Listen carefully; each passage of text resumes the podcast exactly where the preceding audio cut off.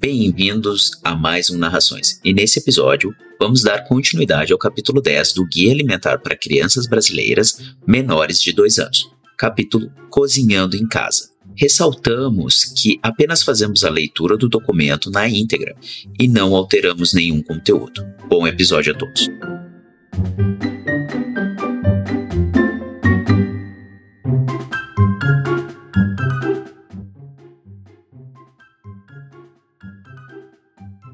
Alteração da rotina. Algumas vezes, a rotina de alimentação da criança pode sofrer alterações e, para isso, será necessário um planejamento especial. Se a criança vai para ambientes próximos, mas com rotinas alimentares diferentes, como a casa de parentes e vizinhos, há grande chance de que alimentos ultraprocessados sejam oferecidos. A prática de oferecer esses produtos é muito comum quando se quer agradar ou consolar a criança pela ausência dos pais ou por qualquer outro motivo. É importante aproveitar essa situação para conversar com essas cuidadoras ou cuidadores sobre alimentação adequada e saudável. Eles podem acolher e agradar por meio de atividades lúdicas como brincar, cantar e desenhar. Enviar alimentos, pratos e talheres utilizados habitualmente pela criança é uma atitude que contribui para evitar a oferta de alimentos inadequados. Refeições arrumadas em porções individuais podem ser levadas para comer fora de casa em passeios, festas, consultas de saúde e outras situações. Frutas, legumes crus e frutas secas podem ficar em temperatura ambiente por algum tempo. Para as frutas que escurecem após o corte, pingar algumas gotas de limão ajuda a conservá-las. Já o almoço e o jantar podem ser levados em bolsa térmica para conservar melhor a refeição. Nos fins de semana, os horários de refeição da família podem se alterar muito. No entanto, nessa fase do desenvolvimento infantil, é importante manter o horário habitual da alimentação da criança.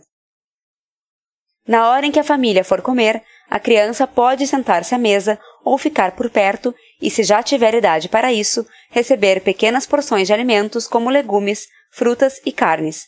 Assim, a criança poderá participar do momento de refeição da família. Situações de ruptura e mudanças nos arranjos familiares. O tradicional núcleo familiar, constituído por pai, mãe e criança, é um entre tantos outros arranjos de famílias possíveis e presentes na sociedade brasileira. Hoje são comuns uniões entre pessoas de sexos diferentes ou do mesmo sexo, separadas, divorciadas, vindas de casamentos anteriores, muitas vezes com crianças desses outros relacionamentos. Há mães sozinhas com crianças de pais diferentes, pais sozinhos com filhas e ou filhos de mães diferentes, avós com netas e netos, mães ou pais com crianças adotadas. Uma variedade de composições que reflete a realidade dos tempos atuais. Ao se pensar na alimentação da criança menor de dois anos, o arranjo familiar do qual ela faz parte deve ser considerado. Quando a criança fica sob os cuidados de familiares que não sejam seus responsáveis diretos, é fundamental que essas pessoas também sejam informadas sobre as decisões relacionadas à rotina alimentar da criança. Compartilhar as informações sobre alimentação adequada e saudável disponíveis nesse guia pode ser de grande ajuda nessa situação. Rupturas na estrutura familiar podem acontecer. A separação dos pais, por exemplo, é um momento de mudança que muitas vezes interfere na alimentação. Nos casos de guarda compartilhada, os acordos sobre a alimentação da criança devem ser discutidos entre os responsáveis e repassados aos demais cuidadores e cuidadoras presentes no cotidiano dela. Outro ponto de ruptura é a perda de um ente da família, que pode afetar a produção de leite da mãe ou mudar a rotina da casa. Em situações extremas, a alimentação deve ser olhada com mais cuidado, pois a criança pode ficar mais sensível e apresentar dificuldades para se alimentar. Uma nova gestação, o nascimento de uma irmã ou irmão, a chegada de gente nova e qualquer mudança na composição da família também podem interferir de maneira negativa ou positiva no comportamento alimentar da criança. Para essas e outras ocasiões, é fundamental ter sensibilidade e perceber os sinais que a criança dá, apoiando e estimulando sua evolução, evitando fortes censuras ou comportamentos violentos, mas sem ceder a todas as vontades dela. O apoio de profissionais de saúde pode ajudar em momentos como estes. A criança que não quer comer e não está doente. Em alguns momentos, a família pode perceber que a criança está comendo menos do que de costume. Isso pode acontecer a partir do primeiro ano de vida da criança, período em que ela passa a ter menos apetite porque seu ritmo de crescimento começa a diminuir. Nessa idade, a criança também presta mais atenção aos detalhes dos alimentos que estão no prato e pode comer menos ou recusar alguns alimentos que antes eram bem aceitos. É importante ter paciência no horário das refeições, respeitar os sinais de saciedade da criança e evitar comportamentos que possam piorar a situação, como forçar a comer, não deixar sair da mesa enquanto não acabar de comer, brigar ou bater. Também não é recomendado oferecer recompensas e prêmios como presentes ou guloseimas para convencê-la a comer. Outra prática importante é prestar atenção à quantidade de comida servida. É importante respeitar o apetite de cada criança, lembrando que, para menores de um ano, o leite materno ainda é a principal fonte de energia e de nutrientes. Muitas vezes, cuidadoras ou cuidadores colocam comida demais no prato, e quando a criança não aceita tudo, ficam com a sensação de que ela comeu pouco. Na sessão A criança e a alimentação a partir dos seis meses, são apresentadas sugestões de quantidade de comida por idade. Outra situação comum é a criança recusar somente determinados alimentos, a família acha que a criança não está comendo, mas na verdade ela está selecionando o que quer ou não. Quando ela rejeita um alimento, mas aceita outros do mesmo grupo, por exemplo, não aceita cenoura, mas come bem abóbora, essa rejeição não deve ser motivo de preocupação. Deve-se evitar obrigá-la a comer o alimento recusado, pois isso pode fazer com que ela passe a ter aversão a ele. Entretanto, sempre que esse alimento for preparado para a família, ele deve ser oferecido à criança. Mudar a forma de preparo e de apresentação pode ajudar a aumentar sua aceitação.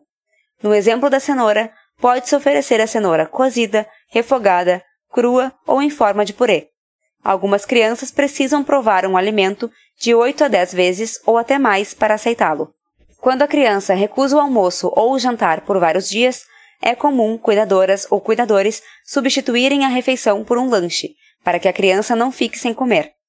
Essa não é uma boa prática, já que a criança aprende que quando rejeitar a comida, vai receber outro alimento em troca. Aspectos relacionados ao comportamento ou à relação com a família também podem interferir na aceitação dos alimentos, pois a criança pode usar a alimentação para expressar sentimentos. Por isso, é importante refletir sobre questões como as apresentadas a seguir. Tem acontecido algum problema no momento da refeição? A cuidadora ou o cuidador demonstra insatisfação ou irritação quando está oferecendo a comida? A criança foi repreendida por algum motivo e está usando a recusa da alimentação como chantagem ou para sinalizar que algo não está bem? A família está passando por algum problema que possa influir no comportamento alimentar da criança? Compreender o momento e como a criança está reagindo a ele ajuda a família a desenvolver estratégias para que a criança fique menos exposta a impactos negativos ao seu bem-estar e ao seu desenvolvimento. Buscar identificar o que está acontecendo é fundamental para promover mudanças. Os profissionais de saúde podem ajudar nessa identificação e construir soluções com a família. Além dessas questões, o apetite da criança pode estar diminuído pelo fato dela comer algo no intervalo entre as refeições, ou estar com sono ou irritada na hora de comer. Também acontece de a criança não comer direito sem causa aparente e depois voltar a seu apetite normal. Isso é comum e também ocorre em adultos. Observe se é uma situação eventual ou se está se repetindo. Uma medida muito comum, mas que não é adequada para resolver o problema da criança que come pouco, é deixar de amamentá-la, acreditando que isso fará ela comer mais alimentos. A oferta de leite materno deve ser mantida, pois ele continua sendo um alimento muito importante na fase em que novos alimentos são oferecidos.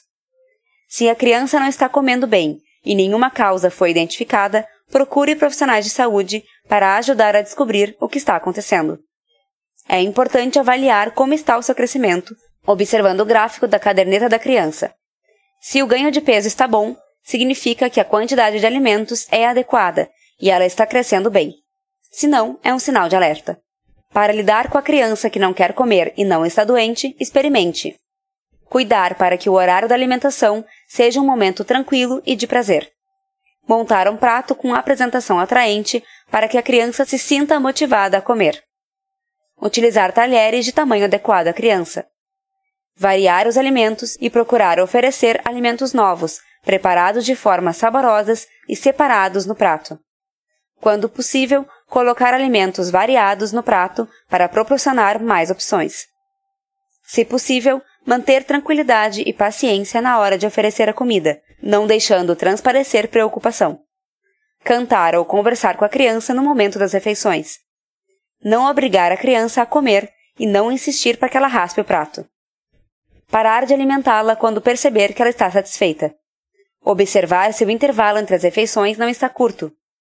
Incentivar a criança a comer sozinha. Isso fará com que ela se interesse pela refeição. Compartilhar momentos de comer em família, incentivando a criança a interagir e conhecer os alimentos. Evitar oferecer água durante as refeições.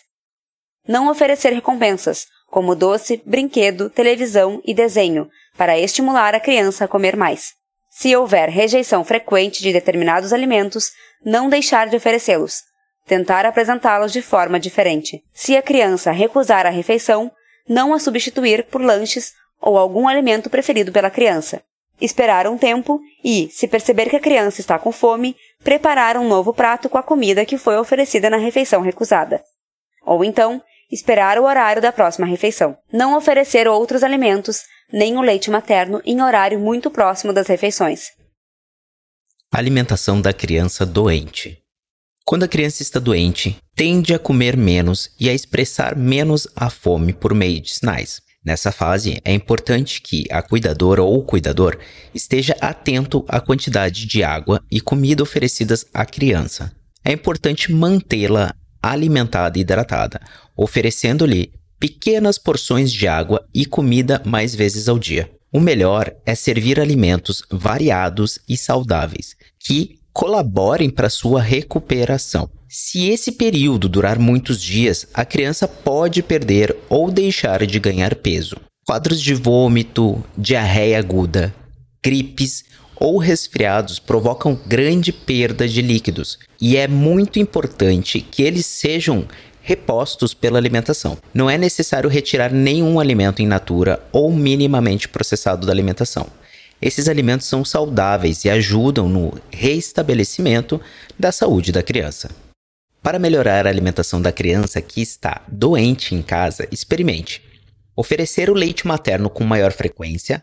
Caso ela não esteja mais em amamentação exclusiva, oferecer mais água ao longo do dia, nos intervalos das refeições, principalmente se ela apresentar febre, vômito ou diarreia alimentar a criança mais vezes ao dia e ser flexível com os horários das refeições. Utilizar com mais frequência os alimentos de preferência da criança, mas que não sejam ultraprocessados. Manter os alimentos in natura ou minimamente processados na alimentação da criança.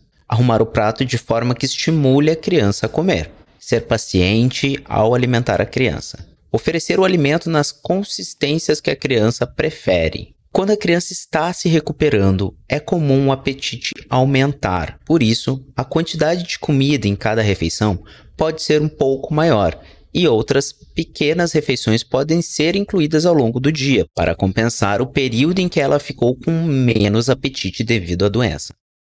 Falas e condutas que desencorajam práticas alimentares saudáveis. Durante a gestação e quando o bebê nasce, é comum que familiares e amigos deem vários conselhos, depoimentos e opiniões sobre alimentação. Não poderia ser diferente. Alimentação é uma atividade de grande importância para o desenvolvimento e para a saúde da criança menor de dois anos. É uma prática cultural passada de geração para geração, sendo natural que a comunidade e os círculos mais íntimos, a família, queiram ajudar e compartilhar saberes e práticas. Conversar com pessoas mais experientes e de confiança sobre suas práticas é bom e pode ser útil no cuidado da criança, além de poder servir de apoio à pessoa que cuida. No entanto, cada experiência é única e, como o conhecimento se atualiza, nem sempre uma prática adotada no passado é a melhor a ser adotada hoje. Muitas vezes, os conselhos dos familiares e amigos são conflitantes com as orientações de profissionais de saúde. Em outros casos, algumas recomendações desses profissionais vão em direção oposta ao recomendado neste guia. Recomendar a leitura deste guia a toda a família e demais pessoas envolvidas no cuidado da criança, incluindo profissionais de saúde e da creche, pode ser de grande ajuda. O cuidado da alimentação de crianças pequenas é fácil quando todos colaboram e atuam na mesma direção. As práticas não saudáveis devem ser desestimuladas e evitadas. As crianças são muito curiosas e passam grande parte do tempo observando o mundo à sua volta, inclusive a alimentação das crianças mais velhas e dos adultos. Por isso, as pessoas mais velhas da família devem incentivar, apoiar e respeitar práticas alimentares mais saudáveis, também é importante cuidar do que é oferecido à criança por outras pessoas do seu convívio. Por exemplo, quando alguém dá à criança um alimento que não é recomendado para a sua idade. O ideal é que essa situação não cause um estresse familiar, mas que sejam explicados e compartilhados motivos para não serem ofertados de forma a evitar a continuidade desta prática.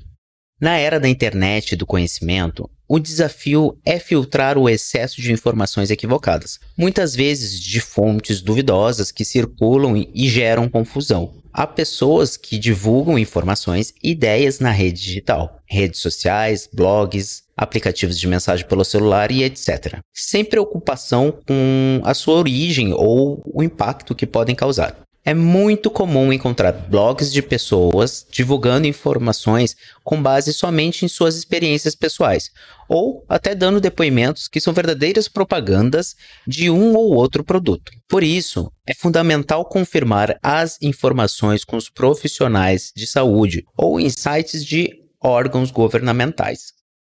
Exposição massiva à propaganda de alimentos. Uma das características do mundo contemporâneo é a presença constante de propagandas. Elas aparecem nos comerciais de televisão, mas também em muitos outros espaços e veículos como rádio, outdoor, cartazes em ônibus e em elevadores, rótulos de alimentos, revistas, jornais, jogos eletrônicos, sites e redes sociais.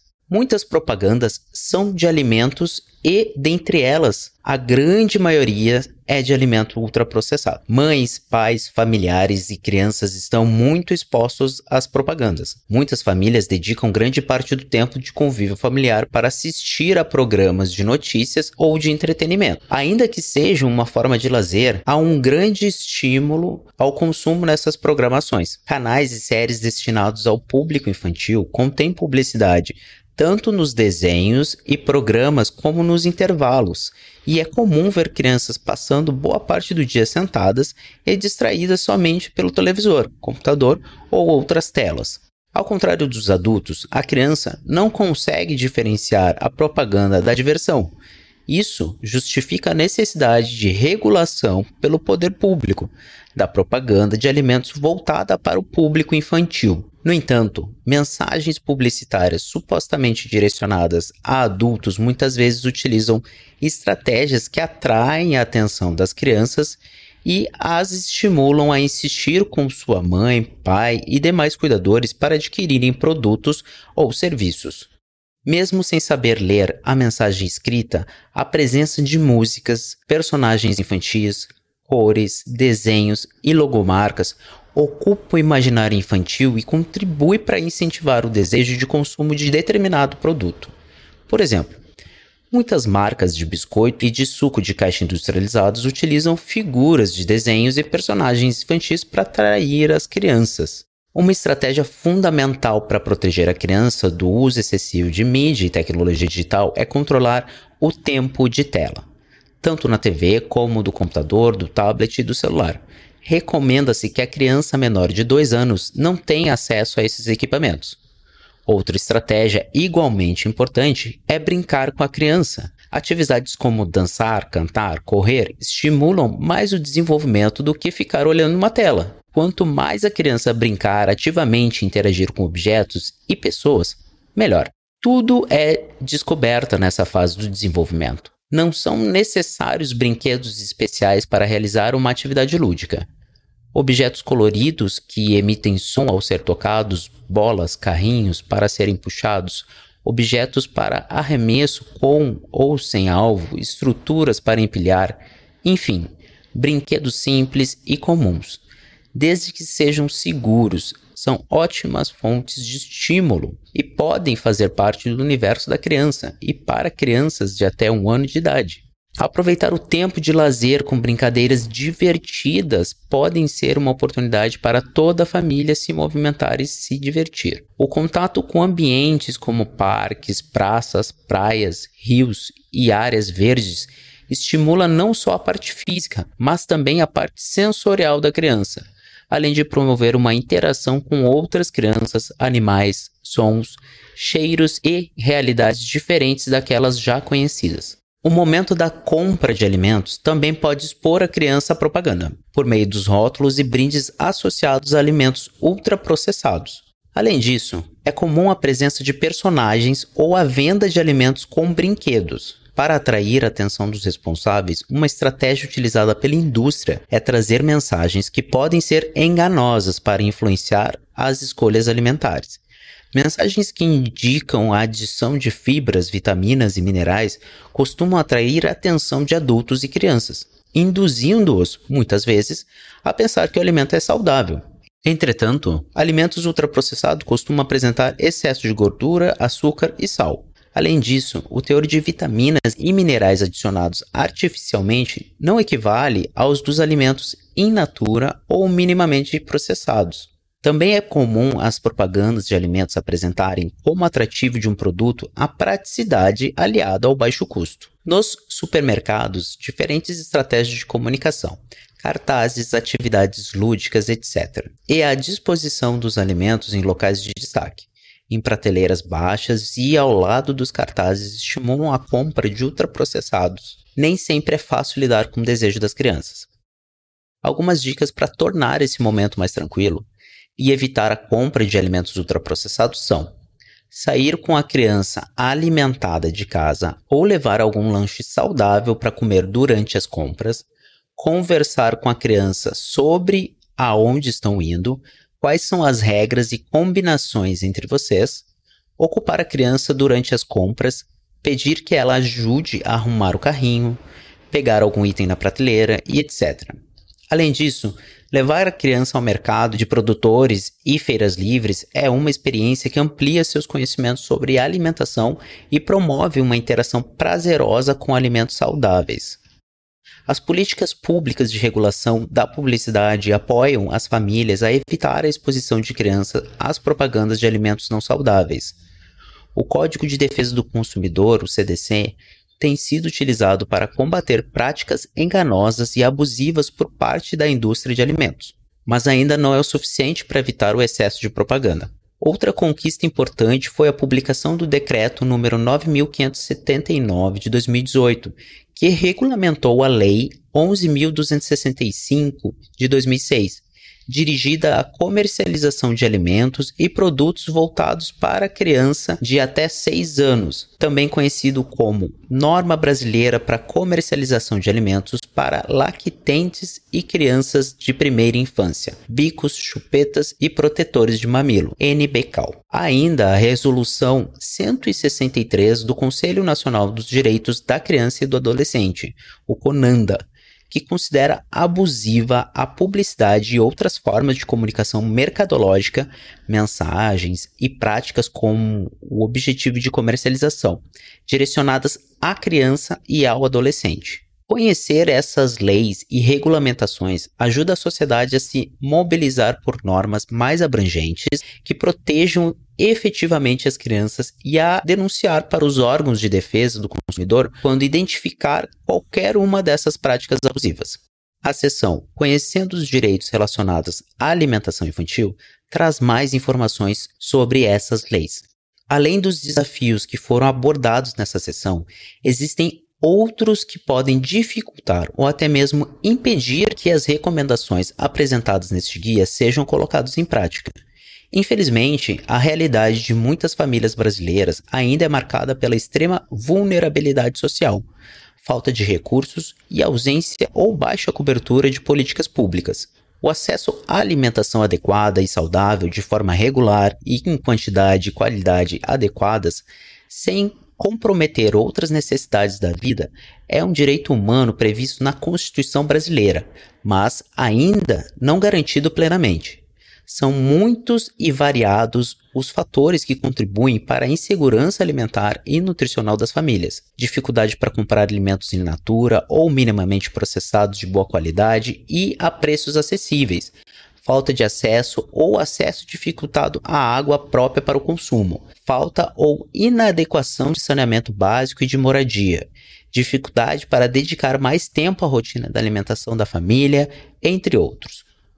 Também merecem destaque outros fatores que envolvem todo o nosso sistema alimentar e a presença cada vez maior de alimentos ultraprocessados na alimentação das famílias brasileiras.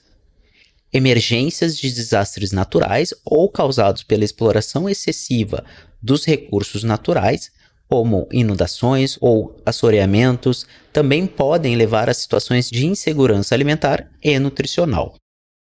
Para o enfrentamento desses desafios, são necessárias ações individuais e coletivas, e, em grande parte, políticas públicas e ações regulatórias do Estado para garantir o direito de todas as crianças a uma alimentação adequada e saudável. O Programa Nacional de Alimentação Escolar, o PNAE, que garante alimentação para os estudantes de todas as etapas da educação básica pública, os restaurantes populares e cozinhas comunitárias, como oferta de refeição gratuita ou a preços acessíveis, linhas de crédito para agricultura familiar e agroecológica e medidas de incentivo, apoio e proteção à prática da amamentação são alguns exemplos de ações já desenvolvidas pelo poder público que contribuem para o acesso à alimentação adequada e saudável. Outra ação importante e que contribui para colocar em prática as recomendações deste guia é a oferta de creches públicas de período integral onde as crianças possam fazer as refeições de maneira segura e com qualidade, além de receberem outros alimentos para o seu pleno desenvolvimento. É direito e dever da sociedade cobrar e participar da implementação de práticas que promovam uma alimentação adequada e saudável. Uma forma de fazer isso é se engajar em ações coletivas que defendam o direito dos cidadãos e participar de espaços de controle social como os conselhos de segurança alimentar e nutricional, de saúde, de educação, da criança e do adolescente, ajudando a elaborar e acompanhando o desenvolvimento de políticas públicas que promovam o desenvolvimento integral das crianças. É isso aí, pessoal. Vocês ficaram com a leitura de mais uma etapa do Guia Alimentar para Crianças Brasileiras Menores de 2 anos. O Narrações é um quadro dentro do podcast Nós da Nutrição. Vocês podem entrar em contato conosco por arroba Nós da Nutrição em praticamente todas as redes sociais ou por contato arroba Nós da Nutricão com.br. Escrevam, deem opinião, façam sugestões, entrem em contato conosco. Nós adoramos conversar com vocês, saber o feedback, se estão gostando ou não. A gente agradece e até a próxima.